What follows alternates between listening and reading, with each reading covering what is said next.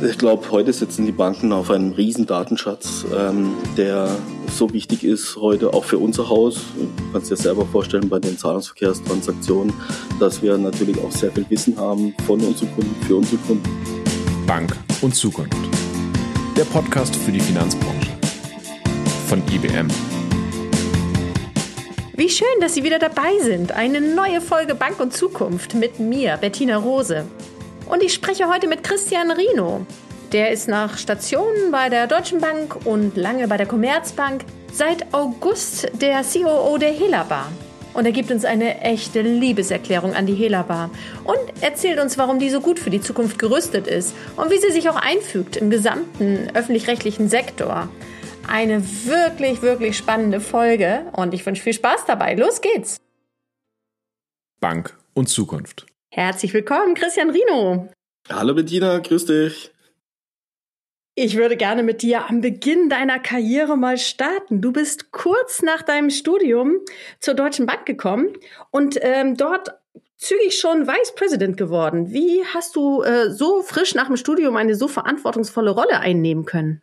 Also ich habe dort damals in der Deutschen Bank im Firmenkundengeschäft gestartet und äh, das Spannende war, das, das war so 1998, das war mitten im E-Commerce-Hype und ich hatte einfach äh, eine super Chance im Firmenkundengeschäft, insbesondere die Mehrwertdienste und die Services für die Portale wie MoneyShelf oder Debit Direct damals mitzuentwickeln und das Thema ist rasant damals gewachsen und ich hatte, glaube ich, innerhalb von einem Dreivierteljahr ungefähr 30 Mitarbeiter und in Spitzenzeiten dann nach zweieinhalb Jahren fast über 60 Mitarbeiter.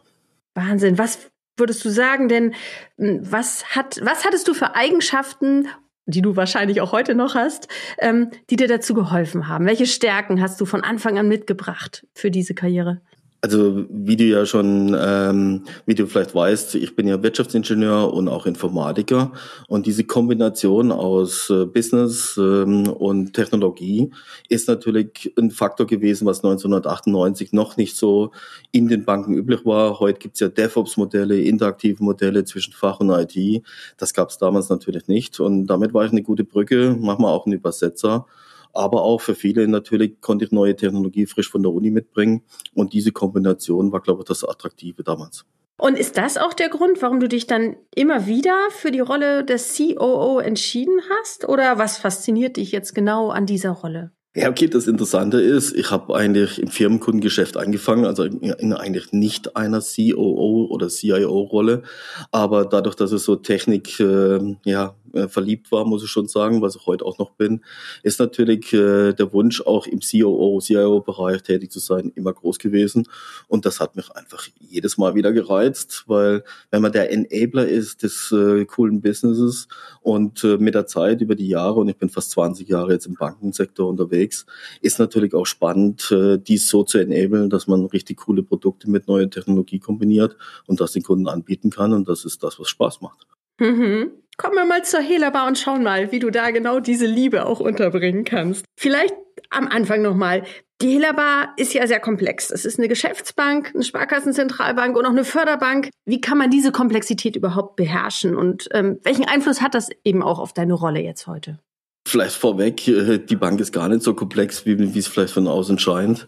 Das Tolle an der Hellerby ist einfach, dass sie sehr strukturiert die einzelnen Themen geklustert hat. Wir haben ja eine Frankfurter Sparkasse, wir haben eine Wirtschaftsförderungsbank, die sind sauber voneinander getrennt. Wir haben ähm, sehr gut laufende Töchter im Projektentwicklungsbereich und Immobilienbereich.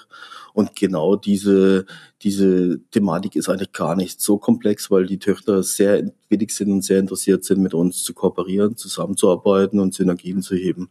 Das heißt, so eine Überzeugungsarbeit, hier neue Technologien einzuführen oder auch die Töchter für Synergien zu bewegen, ist gar nicht äh, schwer, weil der Kostendruck ist weiterhin hoch, natürlich auch in unserem Haus.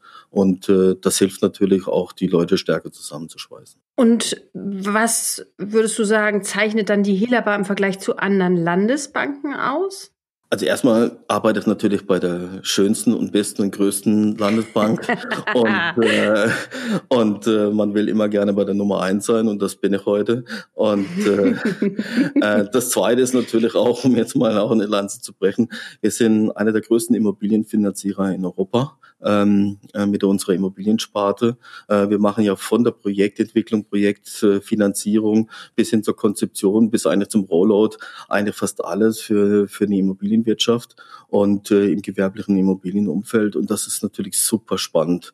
Also mit Ausnahme, dass wir vielleicht noch kein Bauunternehmen haben, haben wir fast alles im Portfolio. Und diese Auftragsstrecke zu erleben, ist natürlich was ganz Besonderes und habe ich noch nicht oft in unserem Bankensektor gesehen. Das Zweite ist, wir haben eine sehr starke Firma Firmenkundenseite, die sehr dominant, sehr stark auch ist, um unsere Sparkassen. Wir betreuen ja allein im Zahlungsverkehr von den 370 Sparkassen circa 300 im Zahlungsverkehr, wo wir natürlich ein super Dienstleister einmal sind aus Verbundsicht für die Sparkassen, aber auf der anderen Seite natürlich aus Corporate- und Market-Sicht, also bei Großkrediten, äh, aber auch komplexen ähm, Corporate Markets Geschäften sind wir natürlich ein verlässlicher Partner und diese Dreierkonstellation das heißt, Immobiliengeschäft, Corporate Markets Geschäft und den Verbundnutzen in Kombination ist natürlich eine super Stärke dieser Bank. Auf die Punkte würde ich gerne noch mal genauer eingehen. Starten wir mal mit dem Firmenkundengeschäft. Erläuter das doch gerne mal. Wie unterscheidet sich das Firmenkundengeschäft der Hillabar von dem Firmenkundengeschäft der Commerzbank beispielsweise? Also erstmal sind wir hier äh, sehr stark auch im Kreditgeschäft unterwegs. Wir sind eine sehr starke kreditorientierte Firmenkundenbank, die den Kunden insbesondere bei komplexeren Lösungen bis hin zu synthetisierten Modellen äh, auch intensiv begleiten kann. Und durch unser hervorragendes Rating haben wir natürlich auch bessere Konditionen im Verhältnis zu den Mitbewerbern und damit auch eine Chance natürlich, uns äh, auch gut im Markt zu positionieren. Und zu diesem Kreditgeschäft haben wir natürlich auch gutes Cross-Selling äh, vom Auslandsgeschäft über Zahlungsverkehr bis hin halt auch zu Handelsprodukten, die es im Markt gibt.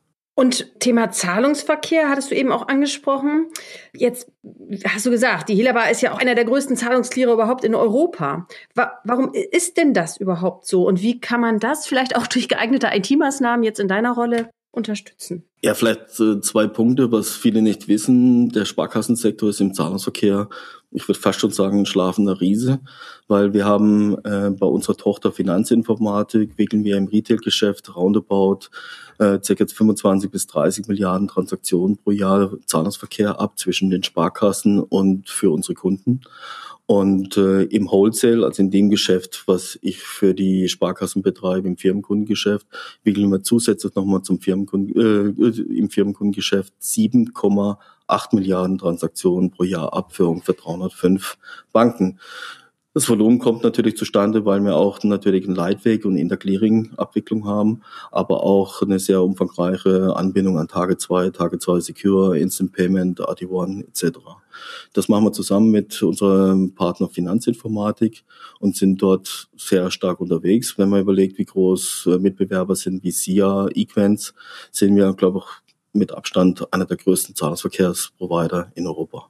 Jetzt Hast du diese neue Rolle seit August bei der Hela bist aber schon seit über 20 Jahren im Banking. Gibt es jetzt trotzdem noch was Neues, was du lernen konntest in der neuen Rolle? Also ich lerne jeden Tag dazu. ähm, das ist der, der, der Spaß an meinem Job, sonst würde ich den gar nicht mehr machen wollen.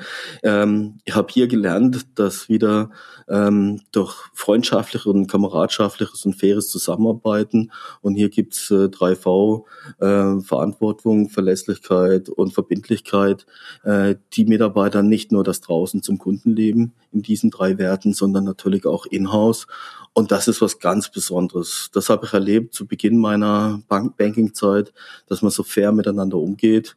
Und ja, hier gibt's auch Menschen, die schwierige Benutzeroberflächen haben. Es gibt auch eckige und kantige. Aber ich sage dir ganz ehrlich, es gibt hier wirklich äh, nicht Menschen, die ich aus anderen Banken kenne, die unfair handeln oder ungerecht sind. Und das ist hier was echt Besonderes. Hier gibt's keine Parallelprojekte. Also ich bin echt bei einem Arbeitgeber angekommen, wo ich viele Jahre gerne bleiben möchte. Ja, das klingt ja wunderbar. Ähm, und dennoch, neue Besen kehren gut. Was hast du dir vorgenommen jetzt für die nächsten zwei Jahre vielleicht? Ja, also wir haben natürlich die Herausforderung, in der Presse wurde ja gern boykottiert, dass unser Kernbanksystem erneuerungsfähig ist. Das stimmt nicht ganz. Wir haben einige Dinge schon sehr stark modernisiert. Unser Zahlungsverkehr läuft zum Beispiel auf einer nagelneuen Java-basierten ähm, Plattform, äh, genannt Chats. Das ist eine eigene Entwicklung, äh, zusammen damals noch mit der WestLB. Äh, des Weiteren haben wir nagelneues äh, Mörix im Einsatz als Handelssystem. Das heißt, wir haben schon die ein oder anderen Themen modernisiert. Wir sind jetzt gerade am Desktop-Rollout für unsere Mitarbeiter. Die kriegen nagelneue Laptops, neueste Windows-Standards, 360, 65 Microsoft Solution. Äh, die Mitarbeiter kriegen von uns iPhone SEs im Rollout. Das heißt, wir statten die sehr mobil und sehr modern heute aus. Ähm, das auch in modernen New Work-Konzepten, wo die Mitarbeiter auch sitzen. Und das ist natürlich was, wo ich sage, da sind wir schon sehr weit. Aber die Herausforderungen sind nicht nur die akuten, die ich gerade erzählt habe, sondern natürlich auch, dass wir die restlichen Altsysteme in den nächsten zwei bis drei Jahren modernisieren und das so im Schulterschluss mit den anderen Landesbanken und Depotbanken, dass wir natürlich auch eine Zukunftsplattform vielleicht auch dahinstellen, die wir wiederverwerten können im Sparkassenfinanzsektor. Jetzt hast du über diese Plattform und genau diese IT gesprochen. Du hast 2016 hm, im Interview mit dem IT-Finanzmagazin mal gesagt, dass Banken nicht mehr nur Banken sind, sondern auch IT-Unternehmen. Jetzt sind noch mal wieder vier Jahre weiter vergangen. Wie würdest du das aus heutiger Sicht bewerten? Ich glaube, äh, heute sitzen die Banken auf einem riesen Datenschatz, ähm, der so wichtig ist heute auch für unser Haus. Du kannst dir selber vorstellen bei den Zahlungsverkehrstransaktionen, dass wir natürlich auch sehr viel Wissen haben von unseren Kunden, für unsere Kunden. Und äh, wir müssen sinnvoll gucken, dass wir neben dem klassischen Bankgeschäft auch als unterstützendes äh, Technologiebereich äh, die entsprechenden Geschäftsfelder so supporten, dass wir diesen Datenschatz und auch diesen Value für unsere Kunden heben. Und äh, ich bin zuversichtlicher denn je, dass ich in diesem Haus äh, die Flexibilität, aber auch den Veränderungswillen gefunden habe, äh, dass wir das die nächsten zwei Jahre auch angehen können. Nochmal ein anderes Thema, das Thema Nachhaltigkeit. Welche, Spiel, welche Rolle glaubst du spielt das denn für die Zukunft des Bankenmarktes? Oder können da auch Wettbewerbsvorteile durch entstehen? Äh, da entsteht, äh, glaube ich, sicher ein Wettbewerbsvorteil, wenn man sich äh, um die Nachhaltigkeit kümmert. Ich glaube, äh, wird eher ein Wettbewerbsdefizit geben, wenn es keine Nachhaltigkeit gibt in meinem Unternehmen. Wir haben uns Nachhaltigkeit schon lange auf die Fahnen geschrieben. Äh, wir haben sogar jetzt nochmal ein zusätzliches Projekt gestartet, um die Nachhaltigkeit stärker auszubauen.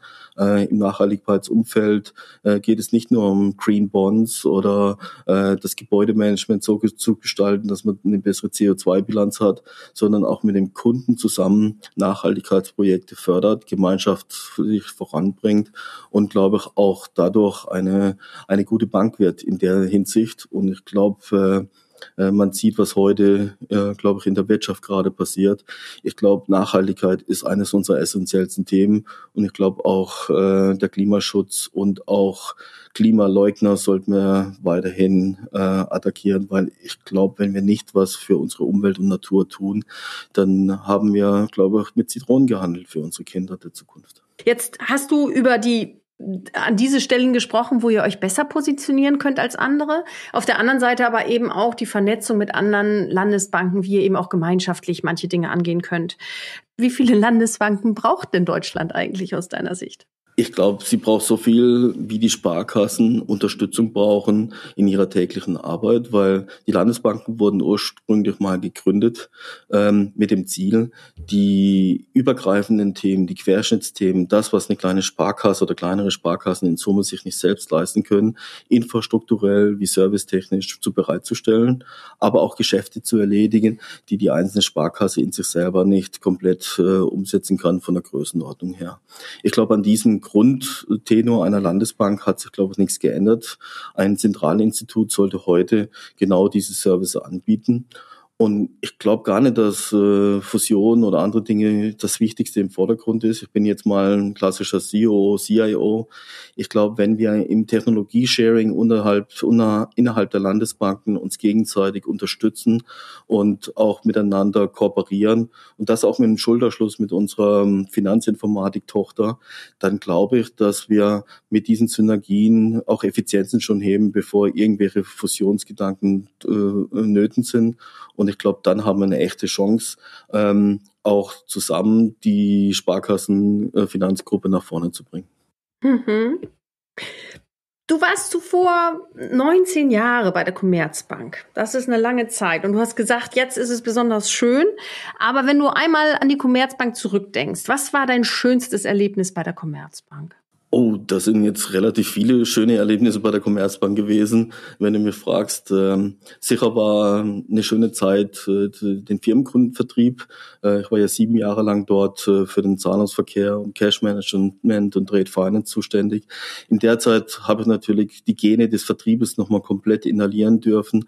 Ähm, ich äh, habe richtig Spaß gehabt, neue Produkte dort zu entwickeln und in den Markt zu bringen und auch global unterwegs zu sein. Die zweite Phase, die mir richtig Spaß gemacht hat, war dann sicherlich die M-Bank-Zeit. Wenn man aus einer sehr, in Anführungsstrichen, verstaubten Brebank, so hieß früher übrigens die M-Bank, äh, ein modernes Institut machen kann mit neuer Technologie, ohne die Werte zu verraten und damit auch noch einer der Marktführer ist im polnischen Markt und das innerhalb von vier Jahren, auch wenn der Weg dahin sicher anspruchsvoll war und nicht immer leicht, sage ich dir ganz ehrlich, war das für mich ein besonderes Erlebnis und das auch noch in einer anderen Sprache zu tun, war, glaube ich, schon ein Highlight. Aber auch, ich möchte auch nicht die letzten sieben Jahre Backoffice-Tätigkeit und Backoffice-Optimierung in der COBA missen. Ähm, wenn man mit so vielen Menschen zu tun hat und so viele Menschen führen darf, ist das was ganz Besonderes. Und last but not least, meine zwei Jahre noch als Chief Data Officer in der COBA-Gruppe war halt natürlich Highlight, dass ich endlich kapiert habe, wie wichtig der Datenschatz für Banken ist. Und wenn man all diese Rollen jetzt ähm, nochmal Revue passieren lässt, wenn du heute auf die Commerzbank schaust, wo erkennt man heute noch die Handschrift von Christian Rino? Das ist jetzt schwierig. Also ich glaube, es gibt immer noch Produkte im Firmenkundengeschäft, äh, im Zahlungsverkehr und Trade Finance, die von mir stammen. Es gibt äh, auch noch Preismodelle sogar. Äh, es gibt viele Themen in der M-Bank. Ich bin sehr stolz auf, auf unser M-Bank-Portal äh, von damals, was heute immer noch die Grundlage ist, auch auf unser zentrales Data Warehouse, was heute ein Data Lake ist in der M-Bank. Ähm, ich bin sehr stolz, dass man die kompletten Backoffice-Aktivitäten nicht nur optimiert, sondern auch sinnvoll konsolidiert hat in der COBA. Und last but not least, äh, ich habe zum Schluss noch eine Data Governance geschrieben mit den Kollegen zusammen in der COBA und, äh, und auch die Data-Architektur eingeführt. Darauf bin ich sehr stolz und die sind noch heute da. Und gibt es auch Entscheidungen, die du getroffen hast in der Commerzbank, die du heute in der Hela auf keinen Fall mehr treffen wollen würdest? Also was mir immer schwerfällt, ist natürlich äh, Restrukturierung und Personalabbau. Ich hoffe, dass äh, wir neben dem Scope-Abbau, den wir hier im Haus haben, äh, stärker nach vorne blicken können zukünftig und einfach wachsen. Und dann sind solche Dinge gar nicht nötig, sondern man kann mit derselben Mannschaft einfach mehr Volumen packen. Jetzt, wo du das sagst, Personalabbau, nun ist ja gerade in der Commerzbank in den letzten zwölf Monaten auch äh, nicht nur viel Personal abgebaut worden, sondern wir konnten ja auch in der Presse verfolgen, dass sehr viele hochrangige Vorstände und auch Bereichsvorstände die Commerzbank verlassen haben. Kannst du das, wenn du das jetzt auf die Helaba überträgst, ähm, ausschließen, dass man da also entgegenwirken kann? Oder kann man auch, wie kann man dafür sorgen, dass man gute Talente eben nicht verliert? Ist das dann wieder die Kulturfrage, die du am Anfang angesprochen hast?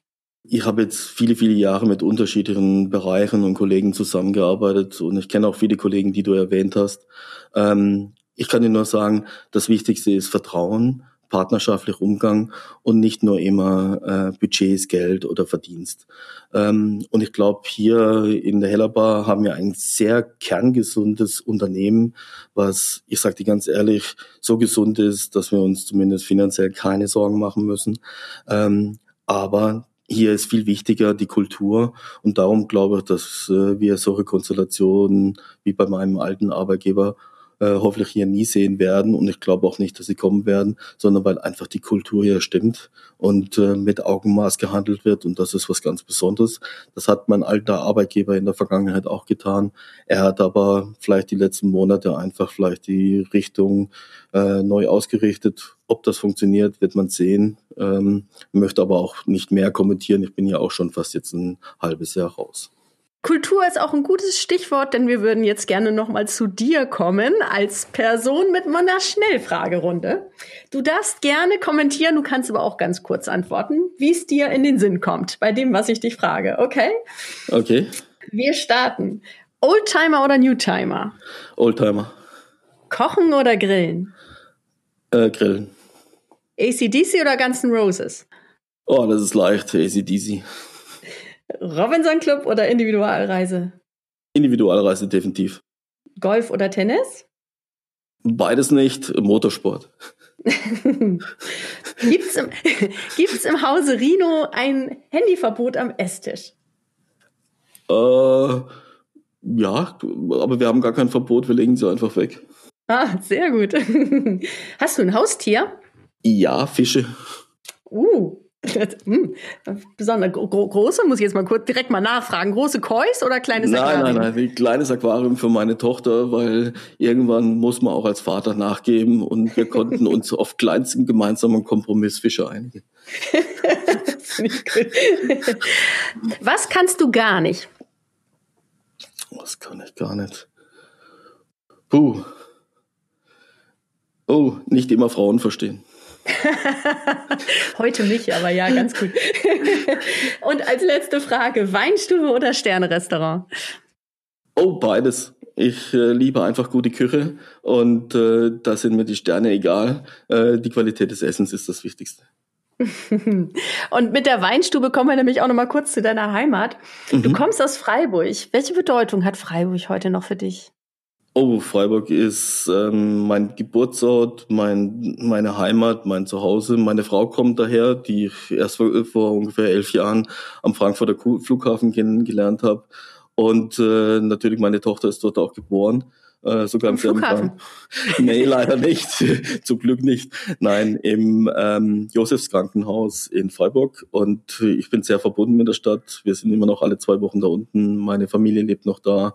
Meine Geschwister, auch die Geschwister meiner Frau, äh, auch Eltern sind noch da. Und da bin ich sehr stolz drauf, dass äh, das ein guter Ausgleich ist für den Job hier manchmal in Frankfurt zum Thema Job und Ausgleich. Du machst ja nicht nur das, äh, was du heute machst, sondern du hast immer viele Tätigkeiten nebenher auch übernommen.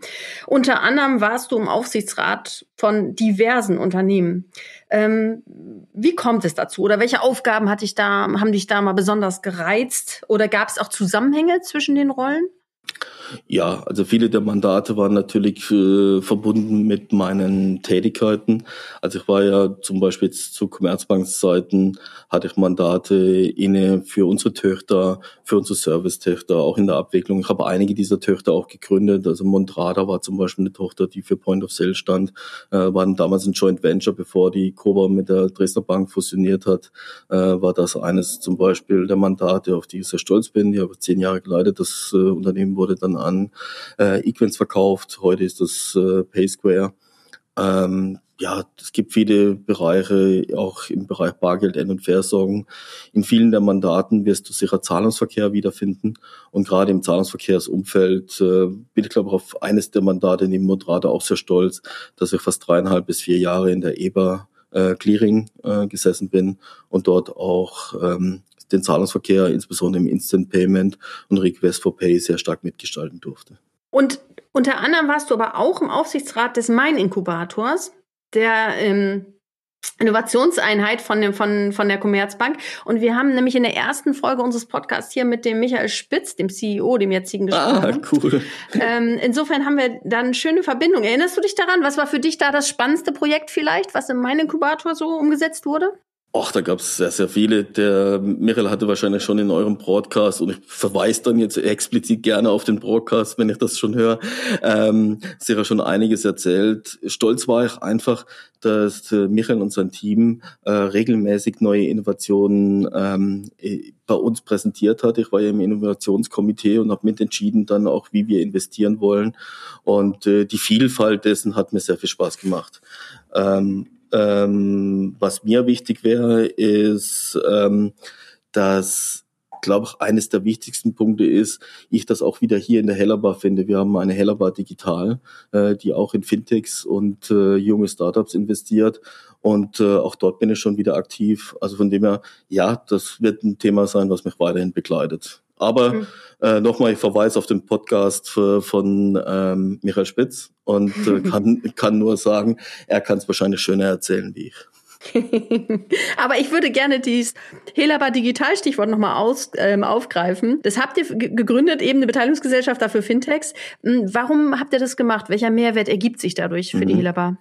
Also ein bisschen anders wie mein Inkubator ist das Setup der Hellerbad Digital, was ich eigentlich viel interessanter und spannender finde, weil das hat mir ein bisschen in der, bei meinem alten Arbeitgeber gefehlt, ist, dass die Hellerbad Digital tatsächlich die Portfolioerweiterung sucht für unsere Produktportfolien im Firmengrundgeschäft und Immobiliengeschäft, aber auch für die Sparkassen. Das heißt, wir machen jetzt nichts, was nicht wirklich dann später auch die entsprechenden Stakeholder äh, nutzen können und unsere Kunden davon. Und äh, das ist äh, innovativer, wie wenn man einfach nur ja, in Unicorns investiert oder einfach nur guckt, dass die Technologie spannend ist, sondern wenn man sie in Kombination mit unserem Haus äh, kombinieren kann, das ist, glaube ich, die Herausforderung. Was werde ich dazu beitragen? Sicher äh, ein Open Banking API Layer, der uns ermöglicht, noch stärker Multi-Connecting technisch auch Fintechs anzubinden, aber auch umgekehrt wir und Fintechs. Äh, aber sind nicht nur Fintechs, sondern auch Partner. Und hier denken wir, dass wir vielleicht durch spannende Datensätze und herausragende Datenmodelle vielleicht dem einen oder anderen ein attraktiveres Modell bieten können, wie vielleicht der ein oder andere Mitbewerber dann von uns. Mhm, also den Plattformgedanken dann auch weiter umsetzen quasi. Absolut. Wir äh, haben heute schon eine eigene Kommunalplattform, Kommuno, äh, geschaffen, äh, mit der wir zum Beispiel gerade im kommunalen Immobilienfinanzierung, aber auch klassischen Immobilienfinanzierung und auch klassischer Finanzierung im äh, Kommunenumfeld die entsprechenden Kommunen unterstützen. Das ist nur eine Plattform. Wir können uns auch gut vorstellen, weitere Beteiligung im Bereich von äh, Immobilienplattformen, im gewerblichen Immobilienumfeld, von Asset Managern, aber auch im Corporate Banking. Und hier glauben wir, dass die Zukunft sich in Ökosystem liegt. Du hast aber darüber hinaus auch noch andere Tätigkeiten wahrgenommen. Du warst nämlich sogar auch als Dozent tätig an der Dualen Hochschule von Baden-Württemberg. Wie ist es das denn dazu gekommen, das auch noch nebenher zu machen? Ein also, echter Tausendsasser hier. Also es macht Spaß, natürlich mal nicht nur mit Bankern zu reden, äh, wobei ich muss zugeben, auf der dualen Hochschule sind ja auszubildende Banker, aber das Spannende war, dass du halt auf total junge Menschen stößt, die einfach Lust haben, äh, neue Dinge zu entdecken, hören die auch zu, äh, bringen ganz andere Gedanken mit ein und natürlich ist das auch unsere Nach Nachwuchsschmiede. Also wir wären verrückt, wenn wir nicht ähm, in unsere eigenen Institute gehen, äh, die im Prinzip unseren Nachwuchs ausbilden. Das sind ja duale Studenten von Volksreifeisenbanken und Privatbanken. Und ähm, wenn man das ein oder andere Potenzial entdeckt, und das war auch eines der Gründe, warum ich gerne den Lehrauftrag gemacht habe, dann ist das vielleicht auch unser einer unserer nächsten Mitarbeiter hier permanent. Und äh, das war das Spannende. Wie bin ich da rangekommen? Ich habe einfach den Professor angeschrieben und ihn gefragt, ob er Lust hat, äh, dass ich Dozent werde. Und er hat sich mords gefreut und dann war ich einmal beim Vortrag und später, schwuppdiwupp, hat man schon einen Lehrauftrag, ob man will oder nicht. Aber das ist ja spannend, dass die Initiative also von dir ausging tatsächlich. Ja, großartig. Und wenn du da jetzt im Austausch bist, ähm, da muss ich dich jetzt ja fragen, was, wie sieht denn das Banking dann im Jahr 2040 aus, aus diesem Konglomerat der Sicht von den Studenten und von dir? Also wenn ich das wüsste, würde ich glaube ich nicht mehr arbeiten, äh, weil ich glaube, äh, die Glaskugel wäre das Spannendste. Ich glaube, dass das Banking sich, was äh, die Kundenbeziehung betrifft, nicht so stark ändern wird. Wir werden immer noch mit Geld, Finanzierung und Unterstützung des Kunden zu tun haben, aber er wird einfach auf anderen Wegen äh, stattfinden wie heute. Äh, ein Portal ist heute für mich auch nur ein nächster Step für die neue Technologie, äh, die in drei bis fünf Jahren kommt, die viel interaktiver läuft, äh, viel stärker assistentenbasiert auf der Retail-Seite. Aber ich denke auch, dass auf der Corporate-Seite auch vieles passieren wird, dass wir viel integriertere und vernetztere Architekturen vorfinden werden, wo eine Bank ein Teil dieses Ökosystems ist und das hoffe ich auch weiterhin und wir eine aktive Rolle dann auch für unsere Unternehmen weiterhin spielen dürfen. Aber wenn diese Entwicklung so ist, dann meine ich 2040, sondern bleiben wir mal erstmal bei 2021. Fangen wir mal damit an, wie geht denn das jetzt los? Also was ist das, was du dir sozusagen auf diesem Weg, den du jetzt gerade beschrieben hast, als Next Step fürs nächste Jahr vorgenommen hast? Und muss ich jetzt auch noch mal kurz fragen, hat die Wahl von Joe Biden auch irgendwie vielleicht in dem Zusammenhang einen Einfluss auf den deutschen Bankenmarkt? Okay, das sind zwei Fragen auf einmal. Ich probiere es mit der ersten. Ähm, was unsere Herausforderung ist natürlich, unsere äh, Modernisierung unserer IT in den nächsten anderthalb Jahren. Äh, wir glauben aber, dass es nicht nur anderthalb Jahre dauert, sondern circa zwei bis drei Jahre. Hier werden wir viel modularer uns aufstellen. Daten stehen im Mittelpunkt äh, mit zentralen Data Lakes, aber auch Cloud-Lösungen. Wir werden sehr interaktiv zusammenarbeiten im Sparkassen-Finanzsektor und die Synergiehebung zwischen den Häusern und den Schulterschluss zwischen den Landesbanken und Depotbanken ist eines meiner wichtigsten Ziele, weil nur so können wir auf technologischer Basis viel schneller zusammenarbeiten, weil, wie schon gesagt, die Fusion sicher noch Zeit brauchen. Zweite Frage zum Thema Joe Biden. Ich glaube, äh, und ich gebe es ganz ehrlich zu, ich bin jetzt kein Anhänger von Donald Trump, ähm, muss ich ehrlich sagen, äh, ist für uns sicher ein, ein Faktor, dass eine Wirtschaft wie, wie die USA ähm, auch stabilisiert ist und äh, ein sehr verlässlicher Partner ist. Das war wahrscheinlich unter der Regierung von Donald Trump nicht immer so leicht, äh, auch für Europa. Ich habe die Hoffnung, dass wir hier äh, sagen wir mal, wieder zu besseren partnerschaftlichen Verhältnissen zwischen den äh, Parteien kommen. Was hat das Einfluss auf unser Haus? Ich drücke es mal so aus, relativ wenig. Wenn die Wirtschaft blüht in den USA, freut es uns natürlich auch. Dann blühen wir mit unseren Kunden auf und verdienen gemeinsam Geld. Wenn die Wirtschaft da niederliegt, ich glaube, dann geht es unseren Kunden nicht gut. Da können wir auch unterstützen und sind auch bei ihnen. Aber natürlich gefallen mir die guten Seiten besser wie die schlechten. Aber so war die Frage auch ähm, gemeint, deswegen habe ich sie zusammengefasst. Das startet alles mit dem neuen Jahr, das heißt, du blickst sehr positiv auf 2021. Ja, ich, ich habe hier ein tolles Umfeld, wo mir erlaubt, äh, viel umzusetzen. Dafür braucht man nicht immer äh, Geld, sondern einfach die richtigen Leute an der richtigen Platz. Und das haben wir hier schon. Äh, wir sind aber auch kräftig am Heuern. Also wer Lust hat, nach meinem Broadcast bei uns anzufangen, wir warm welcome ähm, wir suchen insbesondere Spezialisten im IT-Umfeld, äh, SAP, Java, wir suchen gute Architekten, äh, wir suchen Führungskräfte, die Lust haben, einfach in einer richtig coolen Landesbank äh, zu arbeiten. Und wie schon gesagt, äh, die Kids kriegen neueste Technologie von Bring Your Own Device bis hin nagelneuen Laptops, äh, High-Speed Wi-Fi.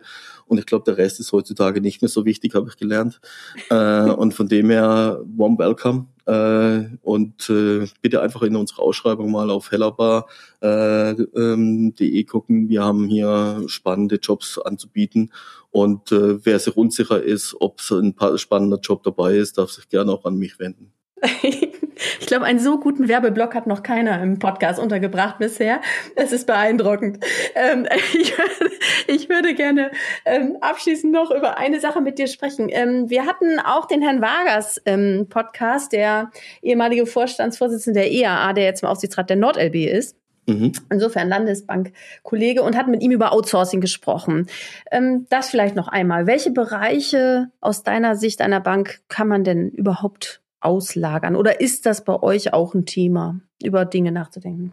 Okay, ich äh, die Frage mal in zwei äh, Richtungen ab. Äh, was ist outsourcebar generell? Grundsätzlich ist fast alles outsourcebar, außer einigen Bereichen im Kreditbereich, im Liquiditätsbereich und im Kreditportfoliobereich, die nicht verlagerbar sind, aufsehertechnisch. Äh, ich habe da sehr viel Erfahrung, weil ich habe ja eine der größten Outsourcing-Aktivitäten bei meinem alten Arbeitgeber vorangetrieben. Äh, also das ist die Frage eins. Also was ist outsourcebar? Prinzipiell alles. Ähm, was ist sinnvoll outsourcebar für unsere Hellerbar? Äh, da muss man sehr dezidiert drauf gucken, was Sinn macht. Wir gucken sehr genau in den letzten Monaten drauf und da bin ich sehr stolz auf äh, auch meine Vorstandskollegen. Äh, was ist wirklich Kernbank? Also was ist wirklich, und das meine ich jetzt nicht aus IT-Sicht, sondern aus, äh, aus Geschäftssicht, was sind wirklich unsere Kernprodukte, die wir selber produzieren wollen und auch selber anbieten wollen? Wie können wir dieses Kernbankportfolio auch erweitern noch um die ein oder anderen äh, Themen?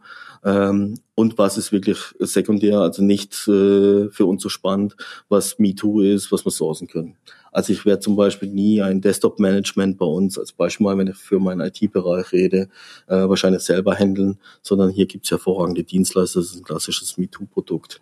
Es gibt auch Teile im Operation, äh, die wir heute schon verlagert haben, die wir auch nicht zurückholen wollen, wo wir eigentlich zufrieden sind, dort wo sie sind. Ähm, aber ich denke, so ein großes IT-Outsourcing wollen wir gar nicht machen. Bei uns ist eher wichtig, dass wir eine Spezialtruppe entwickeln hier in der Hellerbar, die insbesondere im Wholesale-Bereich eine hervorragende IT-Plattform bietet. Und dafür ist auch der Grund, warum wir trotz Personalabbau massiv internalisieren, weil wir wollen nicht mehr von externen abhängig sein, sondern viel stabiler zukünftig ähm, ja unsere Plattform auch bereitstellen mit neuester Technologie. Dann würde ich jetzt gerne als letzte Frage nochmal deine Kreativität in Anspruch nehmen. Ähm, ich habe gelesen, dass deine Familie ein Weingut besitzt. Das, das, stimmt nicht ganz, aber in der Familie habe ich genügend Winzer. Ja, das stimmt.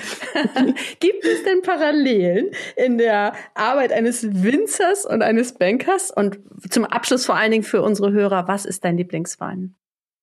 Okay, natürlich, äh, erstmal müsste ich sagen, mein Lieblingswein ist das äh, natürlich der Wein von meinen Verwandten.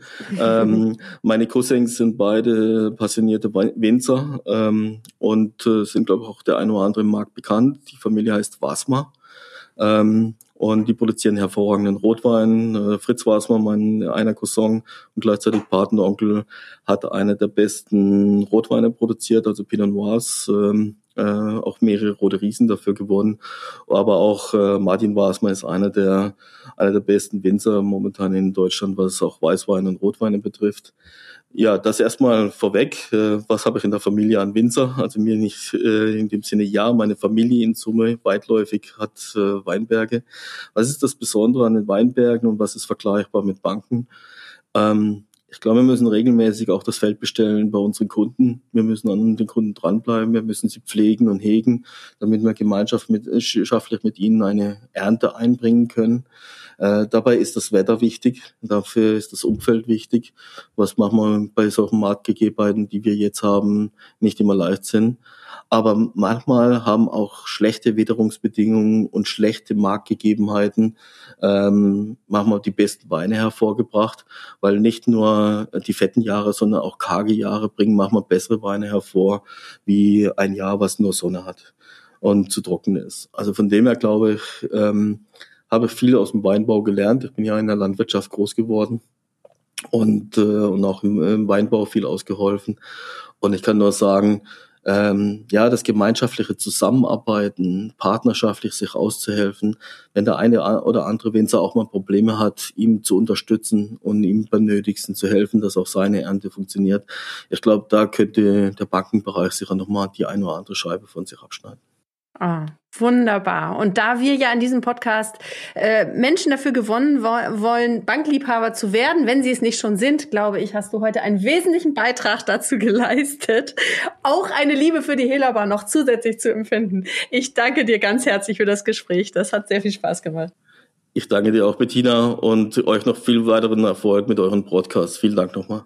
Dankeschön. Dieser Podcast wurde für Sie vom IBM Banking Team präsentiert. Bank und Zukunft erscheint alle zwei Wochen, jeweils am Donnerstag mit einer neuen, spannenden Folge. Vergessen Sie daher nicht, unseren Podcast zu abonnieren und folgen Sie uns auf unseren Social Media Kanälen. Sie finden uns auf allen gängigen Portalen. Die Links dazu stehen in der Beschreibung. We love banking.